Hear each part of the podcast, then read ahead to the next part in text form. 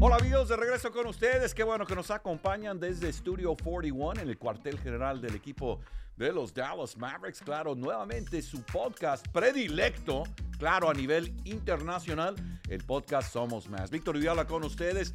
Alex Villarreal. Más adelante tendremos invitado muy especial, el gran Carlos El Tapa Nava.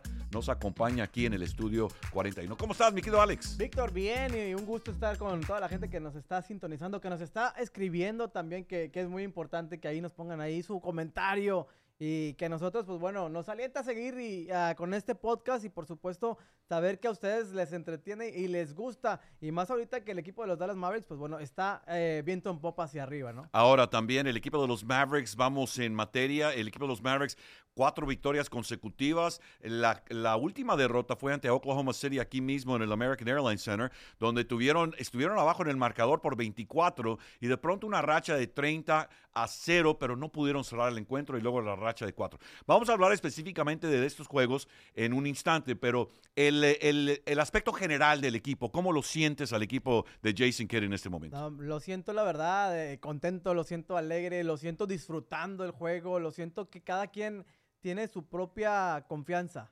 Los siento tan, tan, tan confiados en ellos mismos y tan cre creyendo en ellos mismos que, que la verdad lo, lo, están transmitiendo ahí en la duela. O sea, el equipo se ve con, con una fortaleza mental, física y al final de cuentas lo, lo están haciendo ver eh, entre comillas, sencillo en la duela.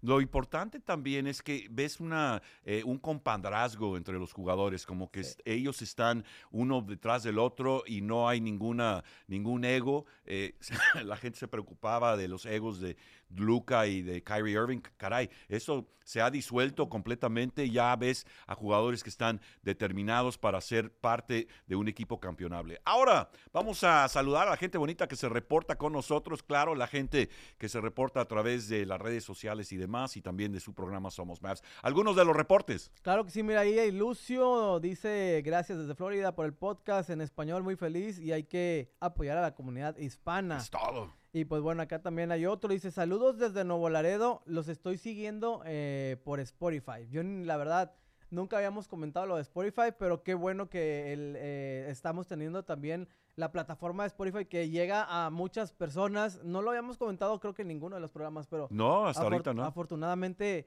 que, que, que, bueno, ¿no? Eso es también, es una plataforma muy importante también claro. a nivel mundial y que pues bueno, que la gente nos esté sintonizando por ahí. Víctor está extraordinario, Extra, ¿no? Excelente. Por fin un podcast hablando de los maps en español. Esto lo dice Roger Torrent.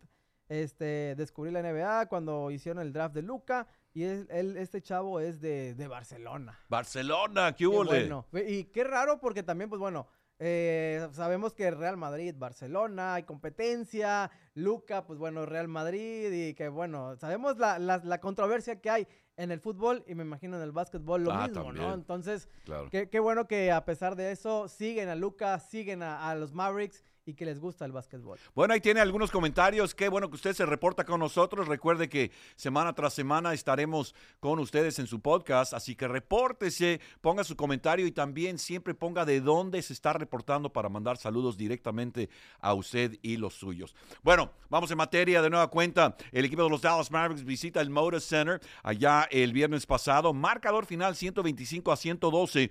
Y bueno, comentarios del juego. ¿Cómo viste este encuentro? Una aduana difícil ante un equipo de Portland que caray, Chauncey Billups tiene un equipo completamente diferente de lo que eran los Portland Trailblazers hace escasos tres, tres, temporadas. Fíjate, Víctor, la verdad, los Mavericks en este partido en, específico, yo los vi trabajando muy bien, los vi enfocados, los vi, este, al equipo lo vi trabajando de una manera tranquila, no sé si es mi percepción desde acá de que vi que a ellos se les está haciendo hasta de una manera fácil, ¿no? Jugar contra este equipo, este tipo de equipos uh -huh. en los cuales, pues bueno, la superioridad a, a mi gusto la, la, ves y la notas desde un principio. Fíjate que eh, fue, eh, me fallan los ojos aquí, 37 a 22, sí, 37 a 22 el primer cuarto. Y lo que decíamos es que los comienzos, ahora sí que del equipo de los Dallas Mavericks son muy decididos en este momento y en este juego fue muy decidido el comienzo.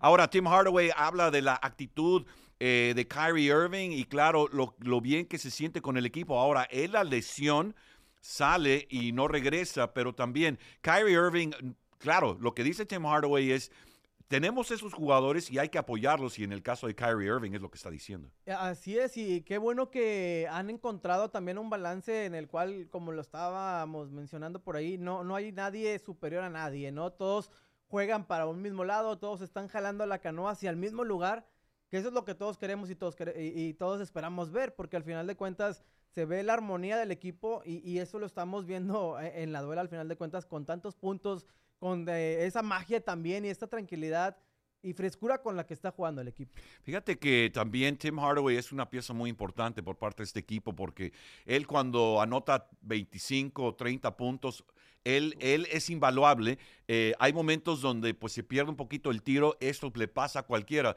pero por lo pronto Tim Hardaway sí es un activo fijo importante de este equipo y qué bueno que la actitud de Tim Hardaway se refleje en la buena actitud con sus compañeros. Ahora, otro que también es, se está convirtiendo en una pieza clave de este equipo luego de la salida de Josh Green, porque Josh Green con una torcedura en el, en el hombro, en el hombro, en el, uh, en el codo, va a estar fuera varias semanas, está indefinido eso. Bueno, eh, Dante Exum ha hecho un papel excelente y se, ve el, australiano que tiene una confianza en sí mismo ya luego de tantas temporadas en el baloncesto, no solo a nivel internacional, pero también aquí en la NBA. Que eso también eh, es importante, ¿no? Ahí Exum está haciendo y aportando su granito de arena y él dice, ¿no? Se siente él con más confianza y a la vez, pues bueno, agradece también que el equipo le esté dando la confianza para estarlo metiendo, que sus jugadores crean en él y él, pues bueno, a la hora de estar disparando, a la hora de estar atreviéndose a hacer esos disparos de tres puntos que hemos, lo hemos visto, atreverse también a ir a enfilar al aro y clavar a una mano, clavar a dos manos, que también lo ha hecho extraordinario en los últimos partidos. Con alegría. Sí, claro, y con esa eh, decisión, porque al final de cuentas es un jugador que está teniendo, se está atreviendo, perdóname, a, hacer algo diferente y a romper las barreras y las marcas, porque a veces eh, tiene a dos, tres enfrente y aún así él, él, se atreve y lo está haciendo y lo está logrando y qué bueno que le está saliendo. Marcador final 125 a 112 allá en Portland, como les digo, una aduana bastante difícil y el equipo de los Dallas Mavericks este próximo sábado estará allá en la voz de Alex Villarreal, así que acompáñelo a través de 99.1 FM aquí en Dallas Fort Worth y también a través de el, uh, el, app de tus Dallas Mavericks y también usted puede escuchar cada una de las incidencias. De hecho, hay juego esta misma noche a través de 99.1 y el app también. Entonces, el equipo de los Dallas Mavericks de vuelta a la duela rumbo a el FedEx Forum ante el equipo de los Grizzlies. Siempre una aduana difícil. Ahora hay que decirlo, Grizzlies anda sin Ja Morant, también estuvo sin Marcus Smart. No fue un, eh, un juego completo para ellos, pero también ellos perdieron a Derek Jones y también no estaba Kyrie Irving, eh, Maxi Cleva no ha estado tampoco, entonces eh, eh, reaparece un Grant Williams, también reaparece ahora sí que esa intención por parte del equipo de los Dallas Mavericks ante su rival divisional, los Memphis Grizzlies. Veo al equipo aquí contra el equipo de los Grizzlies que bueno, lo desesperaron completamente, al equipo contrario tomaron las riendas del, del partido, el encuentro lo jugaron al ritmo, al nivel que el equipo de los Dallas Mavericks quiso. Cuando ellos quisieron apretar, pues la verdad que se vio que no, no, no había mucho que hacer por parte del equipo de los Grizzlies. La, la verdad de las cosas, ¿no? Pero también cuando ellos bajaron eh, un poquito la intensidad, pues bueno, ellos eh, decidieron que el equipo de los Grizzlies se les viniera encima y también le, alcanzaron a, a dar sus, sus, rasguños al equipo de los Dallas Mavericks.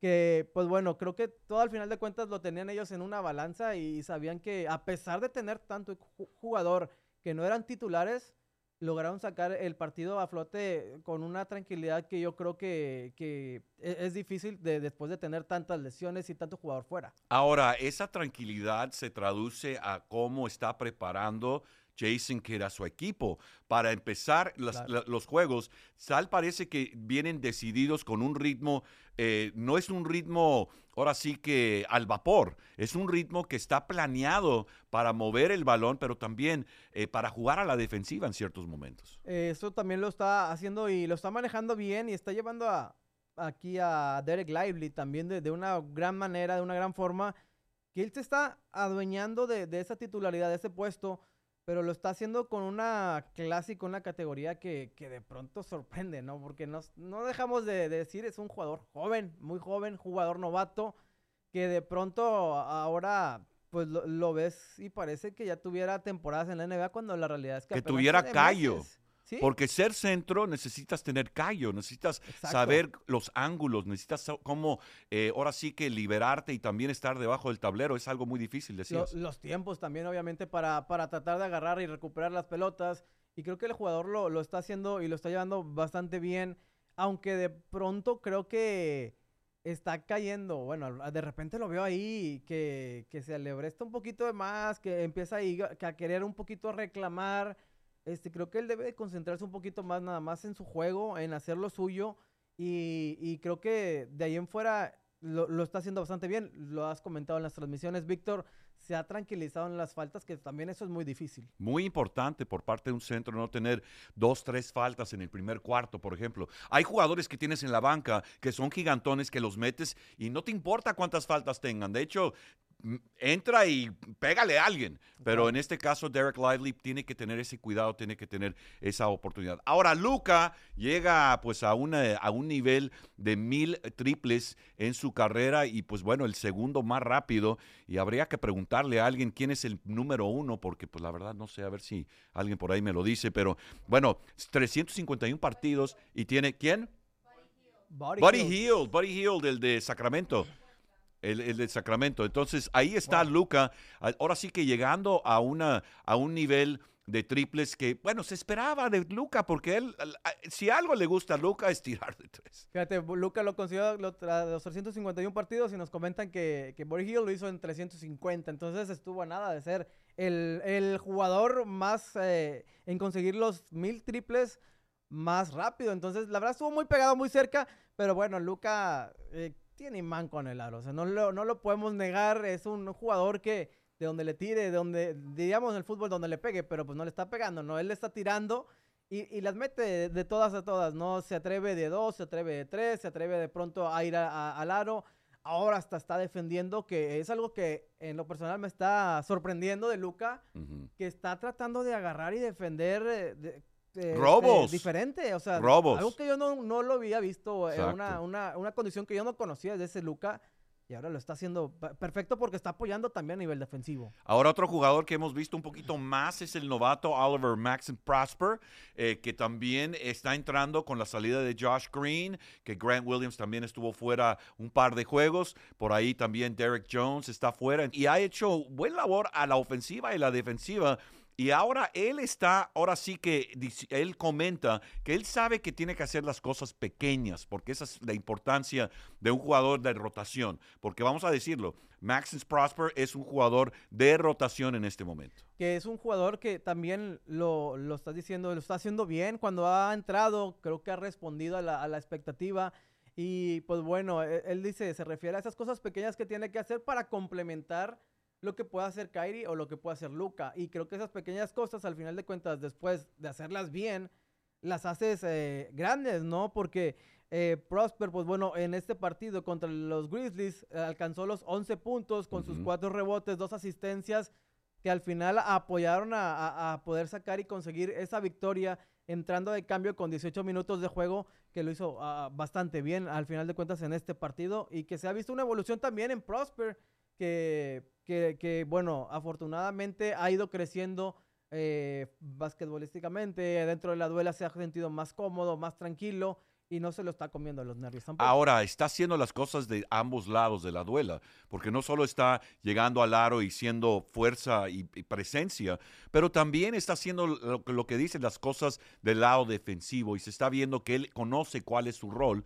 Y para mí siempre entra un jugador de la banca como un misil teledirigido. Está viendo el juego, está viendo cómo empieza y le están dando indicaciones muy específicas de lo que quieren que haga y él está respondiendo. Ahora también un Jason Kidd, pues bueno, para Jason Kidd, uno de los jugadores más impresionantes al momento de dirigir un equipo como guardia puntero, él ve a Luca y dice, caray, esto es algo de veras insólito lo que está haciendo Luca Dantich. Sí, claro, y luego de, haber conseguido esos mil puntos y, eh, saber que él se está echando al equipo al hombro y que seguido consigue los dobles dobles o triples dobles, la verdad es que...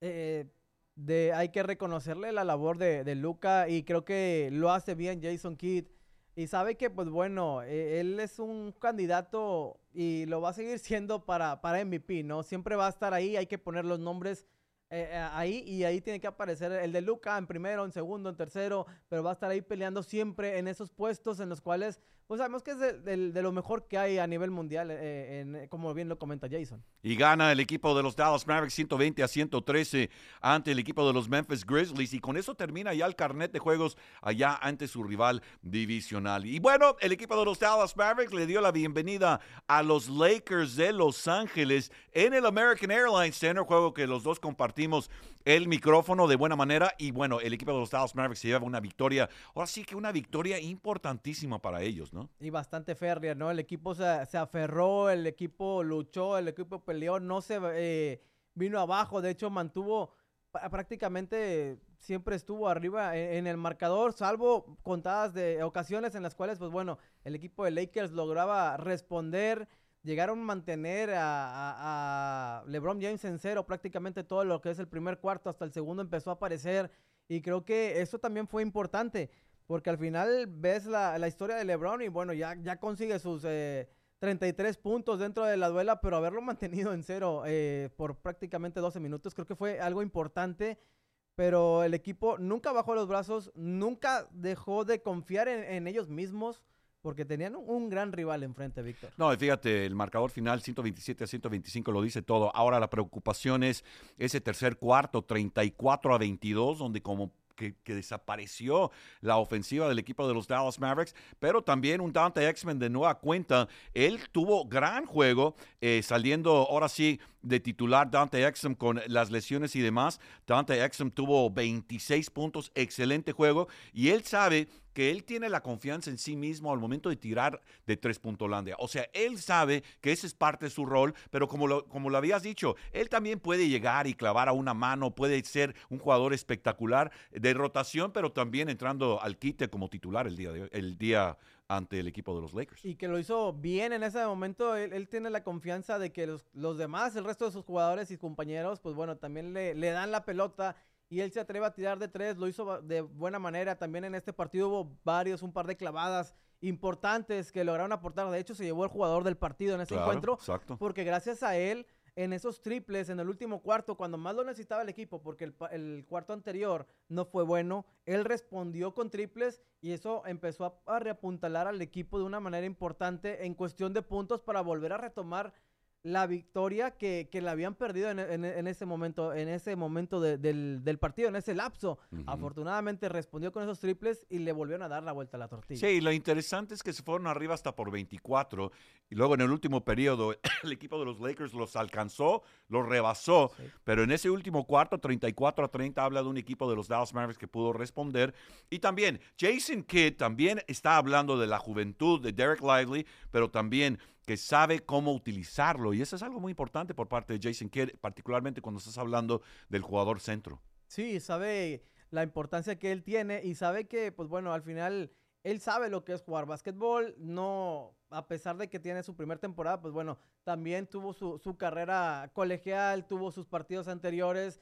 Eso también le dio su, su, su juego y, su, y, foguearse, ¿no? Ese fogueo que ocupaba a, a nivel eh, no, no profesional pero ahora, pues bueno, él sabe que tiene la confianza de, del entrenador también, que eso es bien importante. Y también dice que es un, un jugador que obedece órdenes y que eso también no es tan fácil, ¿no? Decir, ah, me está diciendo y me está diciendo que haga esto y esto y hacer lo que te pide el entrenador, que eso también es muy importante y que le salga pues todavía más importante, ¿no? Bueno, tiene cuatro al hilo por parte del equipo de los Dallas Mavericks y bueno, ellos ahora continúan con su, eh, su esfuerzo rumbo claro al siguiente encuentro esta misma noche ante el equipo de los Timberwolves de Minnesota. Hablaremos más tarde con respecto a ese encuentro. Pero ha llegado el momento de nuestro invitado especial aquí en su programa Somos Mavs. Bueno amigos, lo prometido es deuda. Tenemos al gran eh, Carlos el Tapa Nava y bueno, vamos a hablar largo y tendido con respecto al equipo de los Dallas Mavericks, algo que es parte, ahora sí, del argot del tremendo Carlos Nava. Carlos, ¿cómo estás? ¿Qué tal, Víctor Alex? Qué gustazo saludarlos. Como dices, somos parte del GOT, algunas décadas ya en Dallas Fort Worth compartido contigo y también incluso con Alex, ya tiene muchos, muchos años. Fíjate nada más. Bueno, vamos por partes porque, claro, nosotros te conocemos desde hace mucho tiempo, tanto su servidor Víctor Villalobos como Alex Villarreal, pero y también la gente de Dallas Fort Worth sabe quién eres, en México también te conocen muy bien, pero aquellas personas que nos están viendo en España, por ejemplo, en diferentes áreas internacionales, platícanos un poquito de dónde estás ahorita en tu carrera qué andas haciendo y también eh, parte de tus responsabilidades con las diferentes empresas con las que, con, las que elaboras. Sí, Víctor, pues tengo el gusto de estar en mi vigésimo año trabajando en el área de Dallas Fort Worth, donde llegué a través del periódico en español del Dallas Morning News, en aquel entonces al día, que ahora es una página de internet, muy buen periódico. Desde hace pues prácticamente 14 años trabajo para ESPN Internacional y básicamente estoy asignado a deportes estadounidenses, en particular la NFL, siguiendo a los Cowboys, donde además también tengo el gusto de trabajar contigo desde hace 20 temporadas. Empezamos. ¿Cómo nos hemos aguantado? Esa es la gran pregunta, ¿no? ¿Verdad? Este, y parte de mis eh, asignaciones, por supuesto, es la NBA, seguir a los equipos locales. Yo estoy basado en Dallas eh, trato de, aunque ya no sea mi responsabilidad directa en el día a día, equipos, por ejemplo, como los Mavericks, eh, tengo que estar más o menos enterado de qué está pasando. Voy una vez a la semana cuando están en casa los Mavericks a ver partidos, a relacionarme, a cultivar algunas fuentes de, trabajo. E igual con Alex, me ha tocado verlo con los Rangers, eh, a los que también he cubierto por muchos años. Y hoy, por, por ejemplo, en particular, la empresa pues tuvo eh, me dio la responsabilidad de cubrir la presentación de Shohei Otani porque parte de mis responsabilidades, valga la redundancia, es cubrir las grandes ligas. Eh, a veces cuento que debo de ser uno de los pocos mexicanos que trabaja para un medio en español y que casi no cubre fútbol. Me ponen a cubrir fútbol cuando ya no les queda otro que entre de relevo o que entre en apoyo o al primero que voltean a ver. Tapa, pues bueno, enhorabuena, muchísimas gracias de, de estar aquí con nosotros y pues bueno, Cuéntanos, eh, ¿qué diferencias ves, Tapa, de pronto, eh, de, bueno, aquí en Dallas tú sabes que hay demasiado deporte, ¿qué diferencia ves en cómo se vive la pasión del deporte aquí en Dallas a, otras ciudades de, Estados Unidos? yo creo que en Dallas, quizá por el tipo de ciudad que es, por lo que se ha generado, sobre todo a través de franquicias como los Mavericks, y diría yo que de los Dallas Cowboys, que son las dos franquicias, con todo respeto, más conocidas del área Dallas por Worth, yo siempre les digo a todos, eh, el aficionado al deporte va a pagar, el aficionado al deporte lo va a vivir, va a disfrutar, a diferencia de otras ciudades donde quizá tienen mayores eh, concentraciones de diversión, centros de espectáculos, áreas turísticas, ¿no? Cada vez que alguien me va a visitar a Dallas, les digo, miren, en Dallas lo que hay que visitar son estadios, ¿eh? Aquí no va a haber tantas catedrales, ni va a haber este, tantos cerros para irnos a caminar, ni nada. Eh, creo que el aficionado de Dallas es más calmado que el de otras ciudades en términos de agresividad, eh, que eso no significa que sea malo, eh, al contrario, porque Dallas vive del deporte, vive para el deporte, se genera cualquier cantidad de dinero a través del deporte. Dallas es una de las pocas ciudades, y no es que es la única en todos los Estados Unidos, que tiene más de 10 estadios para más de 40 mil personas, y eso incluye estadios colegiales, profesionales y hasta preparatorianos en el área Dallas Forward. En Dallas eh, tenemos absolutamente todos los deportes principales que se practiquen, incluyendo el automovilismo. Y en el caso de la NBA en particular, yo creo que es una ciudad que de manera histórica pues ha ido sembrando y cosechando, sobre todo en los últimos 25 años, diría, ¿no? Hemos tenido jugador de origen eh, latino, ya llevaré origen mexicano, Eduardo Nájera.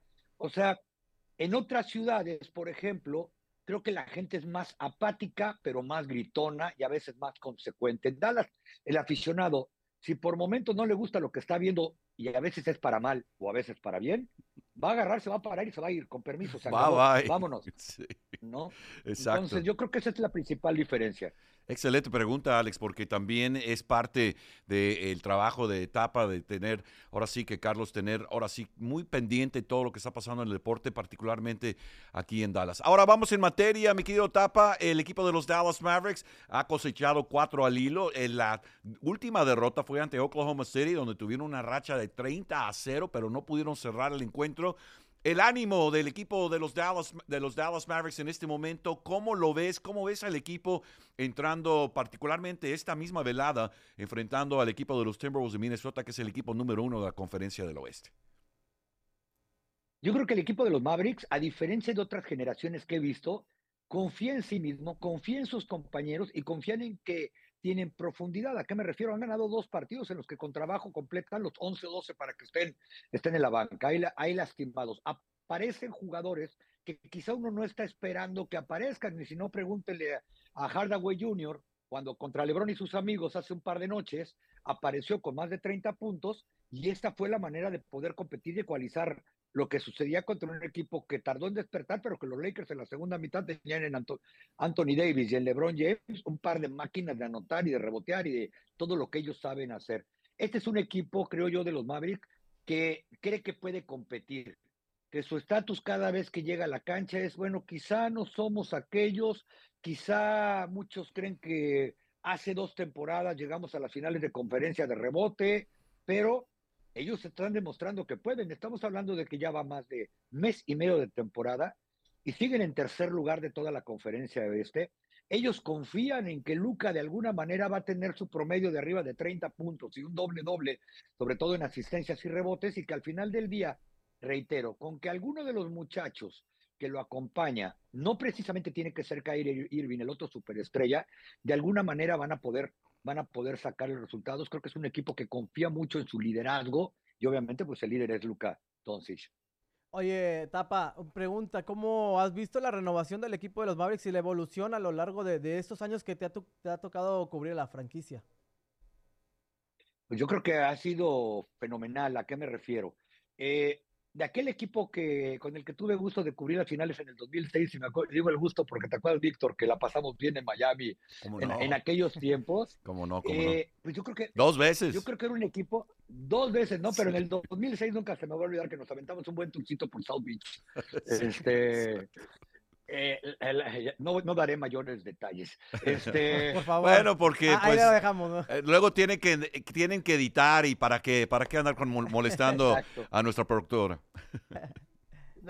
¿A qué iba? Que este equipo de los Mavericks del 2006, por ejemplo, en mi humilde opinión, tenía más talento en nombres que el que llegó en el 2011, ¿no? Es decir, aquel equipo del 2006 tenía Michael Finley, era el primer año en que se había ido Steve Nash, eh, tenían aquellos hombres grandes como Dampier, a los que les pagaban una fortuna. Eh, se me va el nombre ahorita del otro gigantón, que a veces, por cierto, me lo encuentro ahí en, un supermercado del área donde vivo en Dallas. Este, pero el gigantesco eh, rubio, Dirk Nowitzki, empezando a despegar como uno de los mejores de la historia. En el 2011 fue un equipo que armaron para competir por un campeonato.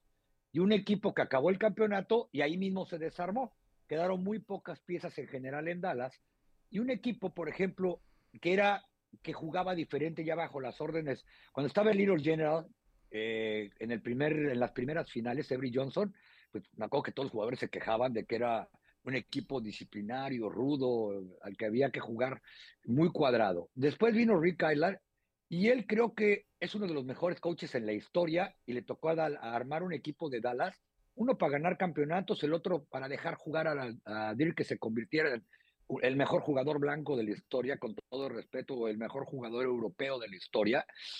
Y el que veo ahora es un jugador que casi no tiene nombres, que probablemente está adelantado a la reconstrucción. Nadie hubiera esperado que hace dos temporadas llegaban a, llegaban a, las, final, a las finales de conferencia. Eh, Dirk lo dijo el otro día en un podcast que jamás pensó que tan rápido Luca fuera a convertirse en uno de los tres mejores jugadores de la, NBA, pero que cuando uno lo revisa fuera de Luca y de Kyrie Irving, no hay mucho jugador conocido a nivel nacional y que es un equipo que ahora el entrenador es mucho más amigable con ellos, más su compa fue jugador, fue un gran jugador, fue campeón con los Mavericks.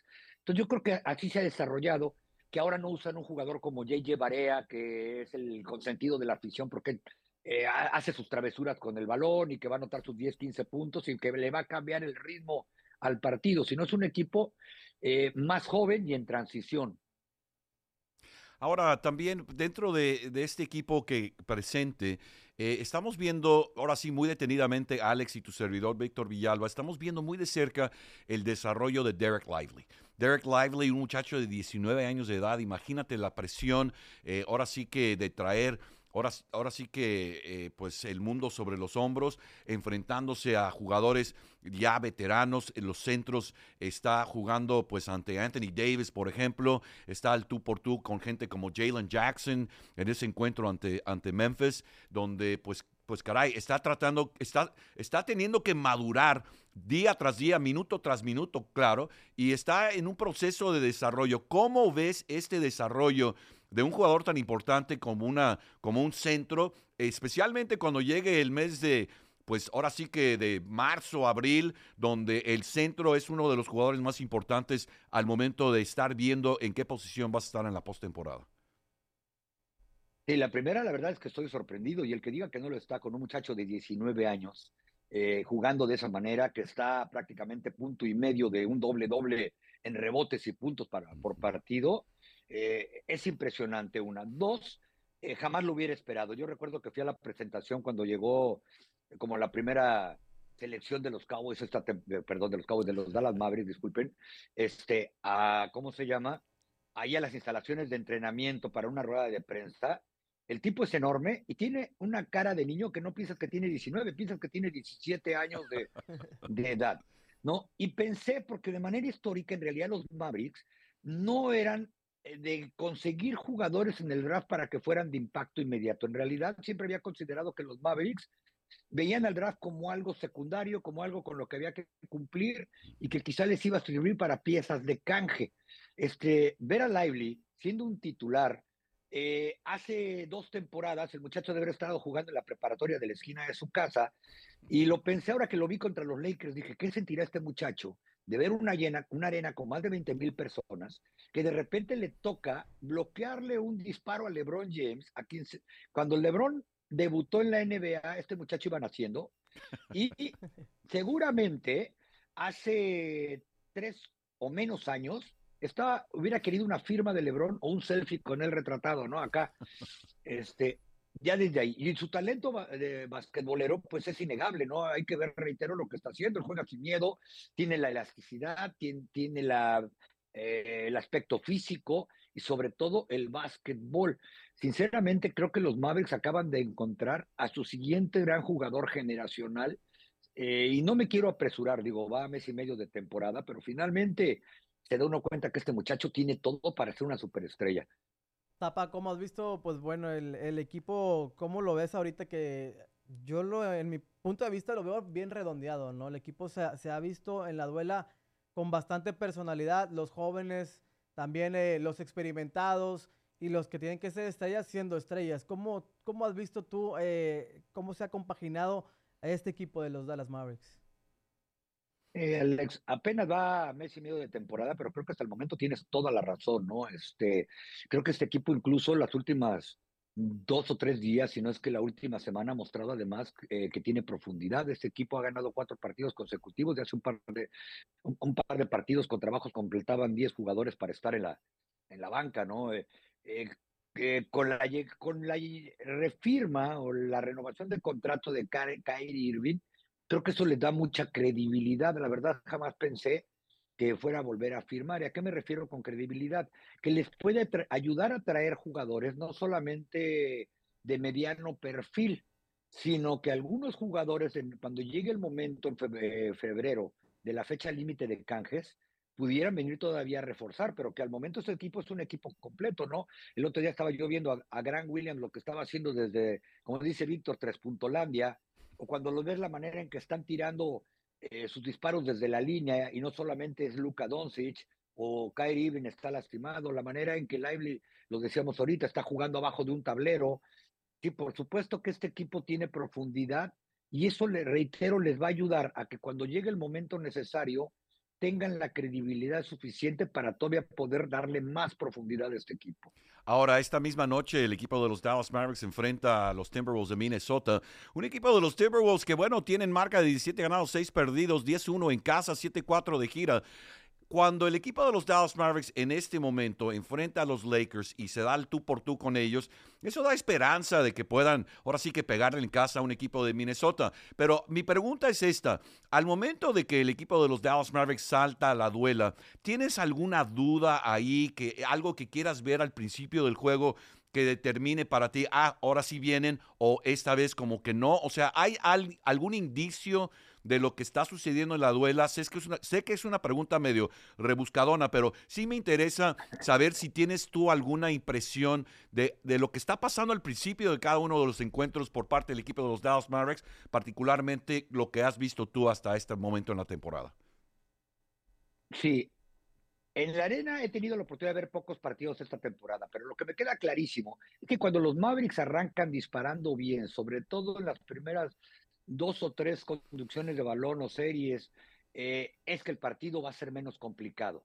Es, porque los Mavericks jamás van a ser un equipo que tenga una defensa implacable. De manera histórica nunca lo han sido.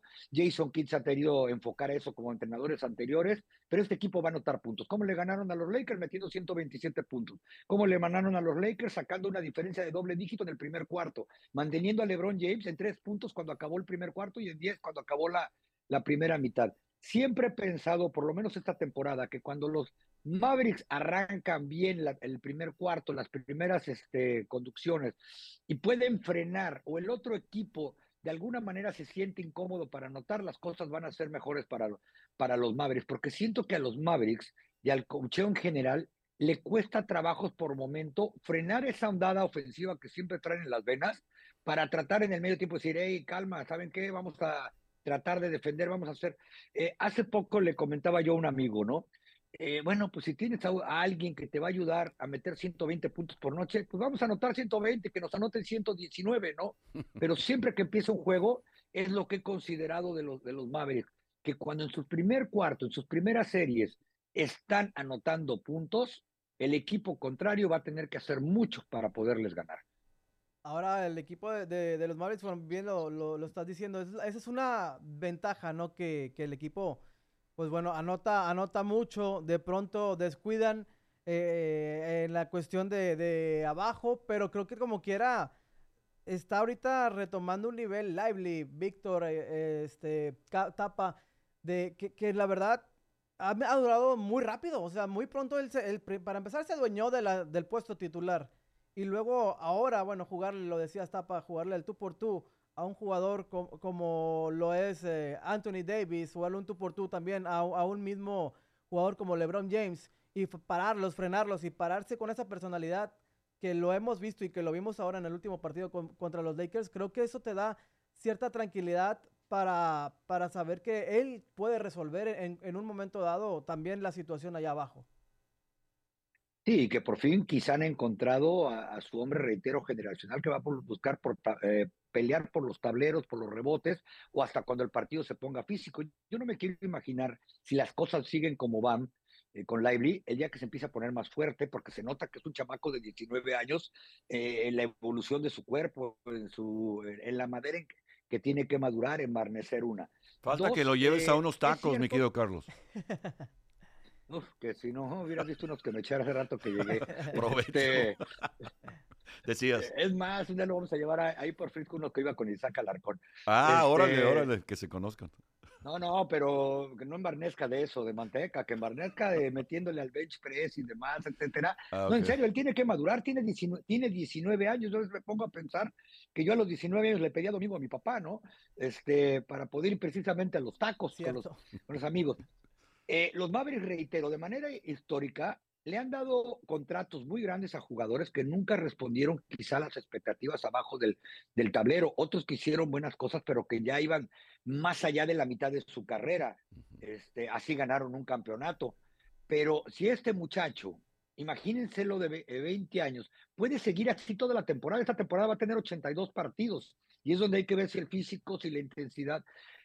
Pero por otro lado, insisto, Alex, este equipo es un equipo que puede generar puntos. Y al generar puntos, por más que Luca probablemente él mismo lo dijo hace unos días, que era, el, eh, era la temporada en que sentía que mejor estaba defendiendo, ahí no lo vas a frenar de que te necesito rápido la transición para y deja de anotar 40. O sea, el otro equipo va a tener que alcanzarlos cuando sea necesario. Ahora, mi querido Carlos, eh, rectísima final, eh, queda un minuto más. Oye, ¿Qué es lo que te preocupa del equipo de los Dallas Mavericks a estas alturas? Porque los juegos ahorita, para mi gusto, los juegos que se ganan ahorita valen por dos. ¿Por qué? Porque cuando llega el mes de abril, esos juegos que ganaste en noviembre y diciembre cuentan por dos. Son juegos importantes para poder empezar a colocarte dentro de la postemporada. Pero ¿cuál es, recta final, cuál es tu preocupación, si es que hay, por parte del equipo de los Dallas Mavericks en este preciso momento? Eso que les platicaba, ¿eh? que esta intensidad de energía y la manera en que están jugando, la manera en que están haciendo rachas, la manera en que han ganado cuatro partidos consecutivos, o que cuando comenzó la temporada todo el mundo se voltea a ver como de dónde salieron estos Dallas Mavericks, que el año pasado no pudieron ni siquiera playoff, les dure durante 82 partidos. eh, por algo, eh, en todos los deportes profesionales, a muchachos como Lively, y mira que de 19 años no hay en ningún otro deporte que sean titulares o que estén haciendo lo que, lo que él hace, les pueda aguantar el físico, el régimen, la, men la, mente para poder salir adelante, que las lesiones no se vayan a acumular. Ellos tienen muchas esperanzas en que Kyrie Irving va a ser el que acompañe obviamente el resto del camino a Luka Doncic, a donde tengan ellos que llegar. Eh, y que pueda estar sano, que, que está dosificando también la cantidad de partidos que juegue, y por parte de lo que habló cuando renegoció con Dallas, ¿no? De aguante, yo no voy a jugar 82 partidos porque ya no tengo ni la edad, quiero estar fresco para cuando llegue la postemporada, algo que le ha costado de manera histórica a Irving, incluso cuando jugaba con LeBron en los Cavaliers de Cleveland. Así que yo creo que ojalá me preocuparía que puedan aguantar este ritmo, que estén en todos los aspectos bien, una, y dos, que este equipo de los Mavericks, cuando lleguen los pesos completos y se empiecen a definir las cosas, no vayan a caer mentalmente pensando en que no pueden hacerlo como sucedió al final de la temporada pasada. Bueno, lo tiene Carlos Nava, el gran tapa, nos acompaña aquí en el podcast. Ahora sí que somos Mavs. Y por último, Carlos, para despedirte, danos ahora sí indicios de tus redes sociales para que la gente se comunique contigo. En Twitter estoy para servirles en arroba tapanava, arroba tapanava, y en Instagram estoy en tapanava y ESPN. Muy fácil, mi, no, mi apodo, mi apellido y la empresa. Ahí lo tiene Carlos Nava. Oye, Carlos, muchas gracias y bueno, feliz viaje allá a Los Ángeles, que vuelvas bien y estamos en contacto. Un fuerte abrazo, muchachos. Muchas gracias por la invitación.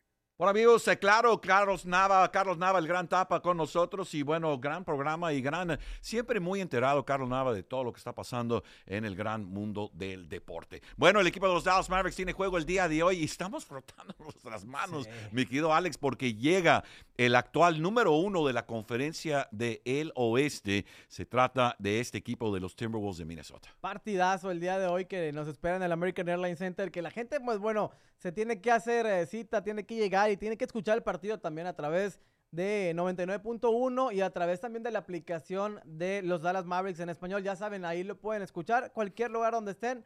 Nada más vayan a la aplicación y, nos va, y van a poder escuchar la, la, transmisión. Ahí va a estar Víctor narrando y yo ahí de repente metiendo la cuchara ahí comentando algunas cositas. No, claro, ahí está el dúo dinámico a través de 99.1 FM. Ahora, el equipo de los Timberwolves llega como el número uno y vaya, vaya quinteta que tienen. Mike Connolly, también por ahí pues está Carl Anthony Towns, Rudy Gobert, está en duda Anthony Edwards que ha estado fuera, Jaden McDaniels también ha estado fuera, pero también tienen una buena banca con Shake Milton y Nicole Alexander uh, Walker. En fin, es un equipo bien armado que viene ahora sí a mostrarle al equipo de los Dallas Mavericks con su propia racha de cuatro ganados de manera consecutiva, no va a ser nada fácil para el equipo de los Mavericks. No, va a ser un, partido recio, un partido complicado, un partido de esos que si ganas, pues bueno, la moral se te vuelve todavía más, a, más arriba, en, va a ser bien difícil. Pero pues nada imposible, ¿no? Creo que el equipo de los Mavericks tiene, tiene con qué.